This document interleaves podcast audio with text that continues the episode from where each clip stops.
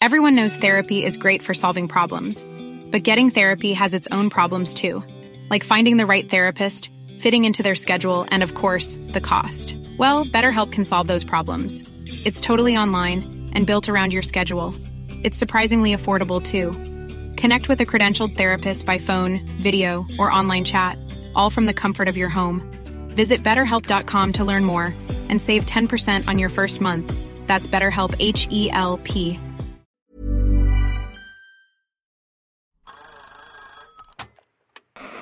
Hola. Hola. Hola. Hola, hola. ¿Estás ahí? ¿Quieres saber lo que está pasando en tu país y en el mundo en pocos minutos? Te lo cuento.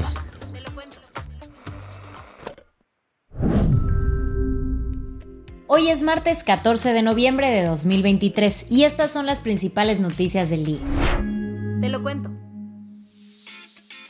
Después de varios berrinches, Marcelo Ebrard anunció que seguirá siendo parte de Morena. Que siempre sí se queda Marcelito en el partido. Así lo dio a conocer ayer durante una conferencia en la CDMX. Tal cual dijo. Pero yo milito en esta cuarta transformación y lo empecé a hacer un día en el año 2000. El anuncio llegó a un día de que el ex canciller rechazara competir por la candidatura presidencial de Movimiento Ciudadano, que este domingo cerró las inscripciones de los aspirantes naranjas. Así Ebrard oficialmente se quedó como el perro de las dos tortas, pues su nombre no aparecerá ni en el apartado de Morena ni en el de Movimiento Ciudadano en la boleta del 2024. Por casi dos meses, Ebrard armó todo un show contra el proceso de selección interna de Morena, que colocó a Claudia Sheinbaum como la virtual candidata presidencial del partido. Ebrard acusó al partido de haber realizado estas encuestas con un montón de irregularidades, así que pidió que se volviera a hacer todo el ejercicio, petición que tuvo oídos sordos dentro de la dirigencia de Morena. Bueno, los tuvo hasta ayer, cuando el romance parece que se reavivó. Horas antes del anuncio de Marcelo, la Comisión de Justicia y Honestidad de Morena reconoció que muchas de las inconsistencias que denunció Ebrard sí ocurrieron. Pese a ello, el partido rechazó que vaya a repetir la encuesta. Sin embargo, Marcelo Ebrard tomó aquello como una victoria, al punto que dijo. Su servidor trabajó más de 23 años para que la transformación que hoy estamos viviendo y su instrumento que es Morena represente las esperanzas y la grandeza de México. Y por eso no guardamos silencio. Y dijimos que estaba mal. Y hoy se reconoce que sí hubo esas prácticas y por primera vez en la historia de Morena se van a sancionar. Ya con los corazones sanados y las asperezas limadas, Ebrard hasta repartió buenas vibras a Claudia Sheinbaum, con quien dijo estar listo para colaborar. Yo entiendo esto como el inicio, un paso decisivo en un entendimiento con Claudia. Ella acusó de recibir y a través de su cuenta de X celebró que Ebrard y su team hayan decidido quedarse en Morena. ¿Y qué sigue para Marcelo? Aún no se ha dicho si formaría parte del equipo de Sheinbaum, pero al menos él ya tiene la meta puesta en un nuevo objetivo. Marcelo Ebrard. Y si has pensado jugar la presidencia para el año 29-30? Sí, por supuesto. ¿Qué más hay? Jesús Ociel Baena Sauced, magistrade del Tribunal Electoral de Aguascalientes y reconocida activista de la comunidad LGBTQ, fue localizada sin vida. Fue hallada en su casa del fraccionamiento Punta del Cielo, en Aguascalientes Capital. Ahí también se encontró el cuerpo de su pareja, identificado como Dorian Herrera. El fiscal general del Estado, Jesús Figueroa Ortega, reveló ayer que ambos cuerpos presentaban lesiones producidas por navajas. Respecto a la investigación, el fiscal mencionó la necesidad de considerar todas las posibilidades y explicó que tendremos que analizar toda la perspectiva de género en relación a la situación que todos ustedes sabían manifestaba o al ser miembro de una comunidad LGTB, el magistrade, tendríamos que aplicarlo. ¿sí?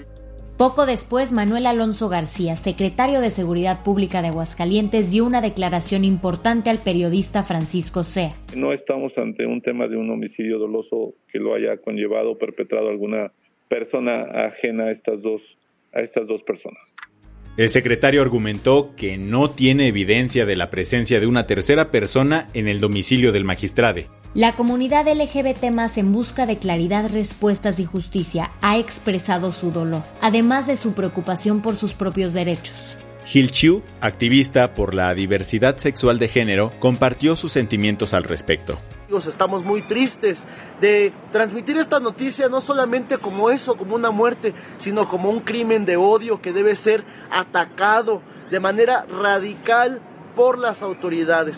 Ociel Baena pasará la historia y su legado por la diversidad no se podrá borrar. En octubre de 2022 se convirtió en la primer magistrada no binaria de América Latina. En mayo de este año hizo historia al recibir el primer pasaporte para personas no binarias en México. Y tan solo el mes pasado, Ociel recibió por primera vez en la historia del país el título de maestre en Derecho Electoral. Anoche en la Estela de Luz de la Ciudad de México se rindió homenaje a Ociel, con veladoras, banderas y los lemas de Descanse en Poder, activistas, organizaciones de derechos humanos y miembros de la comunidad LGBT se reunieron para recordar y celebrar su vida y su lucha.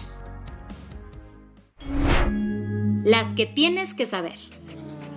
Los enfrentamientos entre las fuerzas israelíes y los militantes de Hamas llegaron a las puertas del hospital Al-Shifa en Gaza City, el mayor centro médico de la franja. Esto ha hecho aún más crítica la situación del hospital, ya colapsado por la falta de electricidad y combustible. Según reportes del Ministerio de Salud palestino, en el hospital hay atrapadas aproximadamente 2.300 personas.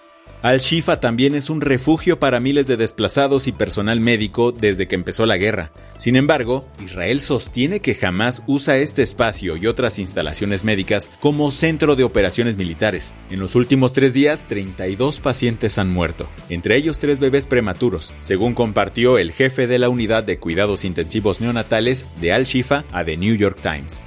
Israel propuso evacuar a los bebés y aseguró haber dejado combustible en la entrada del hospital. Sin embargo, acusó a Hamas de bloquear estos esfuerzos. Frente a esta crisis, la OMS volvió a instar a un cese al fuego inmediato y la apertura de corredores humanitarios. Por su parte, el director de la Agencia de la ONU para los Refugiados Palestinos advirtió ayer que sin el suministro de combustible, todas sus operaciones de ayuda humanitaria en Gaza cesarían en las 48 horas inmediatas. Mientras tanto, el ministro de Defensa israelí, Joab Galant, declaró ayer que jamás ha perdido el control de Gaza, alegando que los militantes están huyendo hacia el sur de la franja.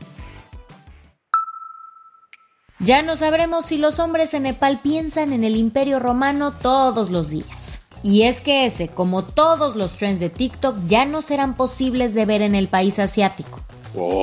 Resulta que el gobierno nepalí prohibió la plataforma, luego de que ésta no hizo nada frente a sus preocupaciones sobre el contenido de odio que se movía ahí. Un tema especialmente preocupante fueron los ataques entre hindúes, musulmanes y algunas comunidades indígenas por el sacrificio de vacas, animales sagrados para los primeros. La medida entró en vigor inmediatamente, pero el gobierno reconoció que tardarán unos días en dar de baja la app Así Nepal se sumó a la India, cancelando definitivamente a TikTok.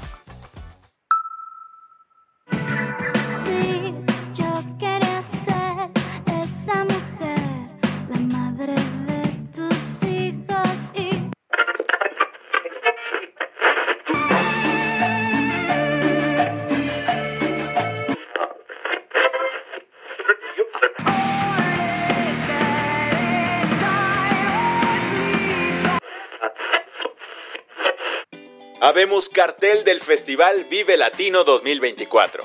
Uno de los festivales más populares de Latinoamérica dio a conocer los artistas que se presentarán el próximo 16 y 17 de marzo en el Autódromo Hermanos Rodríguez de la Ciudad de México. La revelación del line-up llegó este domingo y destacaron algunas bandas y artistas como Velanova, que acaba de reencontrarse. También estarán Paramore, The Warning, Cártel de Santa, Silvana Estrada, Sonido Gallo Negro, entre muchos otros. Lo mejor de todo Mañana, justo cuando caerá la quincena, iniciará la preventa, mientras que la venta general arranca el jueves 16 de noviembre. La del vaso medio lleno. La reciente muerte del magistrado Ociel enfatizó el largo camino que México aún debe recorrer para asegurar los derechos de la comunidad LGBT. Un gran paso en ese sentido es la Pride Connection México Summit 2023, un evento gratuito que ofrecerá talleres, experiencias y una bolsa de trabajo con más de 3.000 vacantes para personas de la comunidad. Empresas como Coca-Cola, Walt Disney, Walmart, Warner Bros. estarán presentes, buscando promover la inclusión y la diversidad en el ámbito laboral. La octava edición de esta feria se celebrará el sábado 25 de noviembre en el centro City Banamex de la Ciudad de México. ¿Quieres más información? Corre a las redes de Pride Connection México, en donde también encontrarás el link de registro. Del día. Yo soy Andrea Mijares. Y yo soy Baltasar Tercero. Gracias por acompañarnos hoy en Te lo Cuento. Nos escuchamos mañana con tu nuevo shot de noticias. Chao. Chao.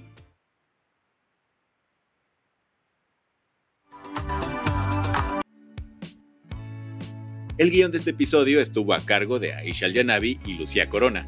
Paula Gándara es la editora del guion y la dirección editorial es de Sebastián Ermenger. Gelúe Santillán es la directora creativa y el diseño de sonido está a cargo de Alfredo Cruz. ¿Quieres estar al día? Nos encuentras como arroba te lo cuento en Instagram, TikTok, Snapchat y Twitter. Hey folks, I'm Mark Marin from the WTF podcast and this episode is brought to you by Kleenex Ultra Soft Tissues your ally to help tackle your allergy symptoms this season. I love the change of seasons, but nobody loves pollen and all those other things floating in the air that make you sneeze during this nice weather. Kleenex Ultra Soft Tissues are hypoallergenic and allergist approved. So fight back against watery eyes and runny noses without worrying about irritating your skin. For this allergy season, grab Kleenex and face allergies head on.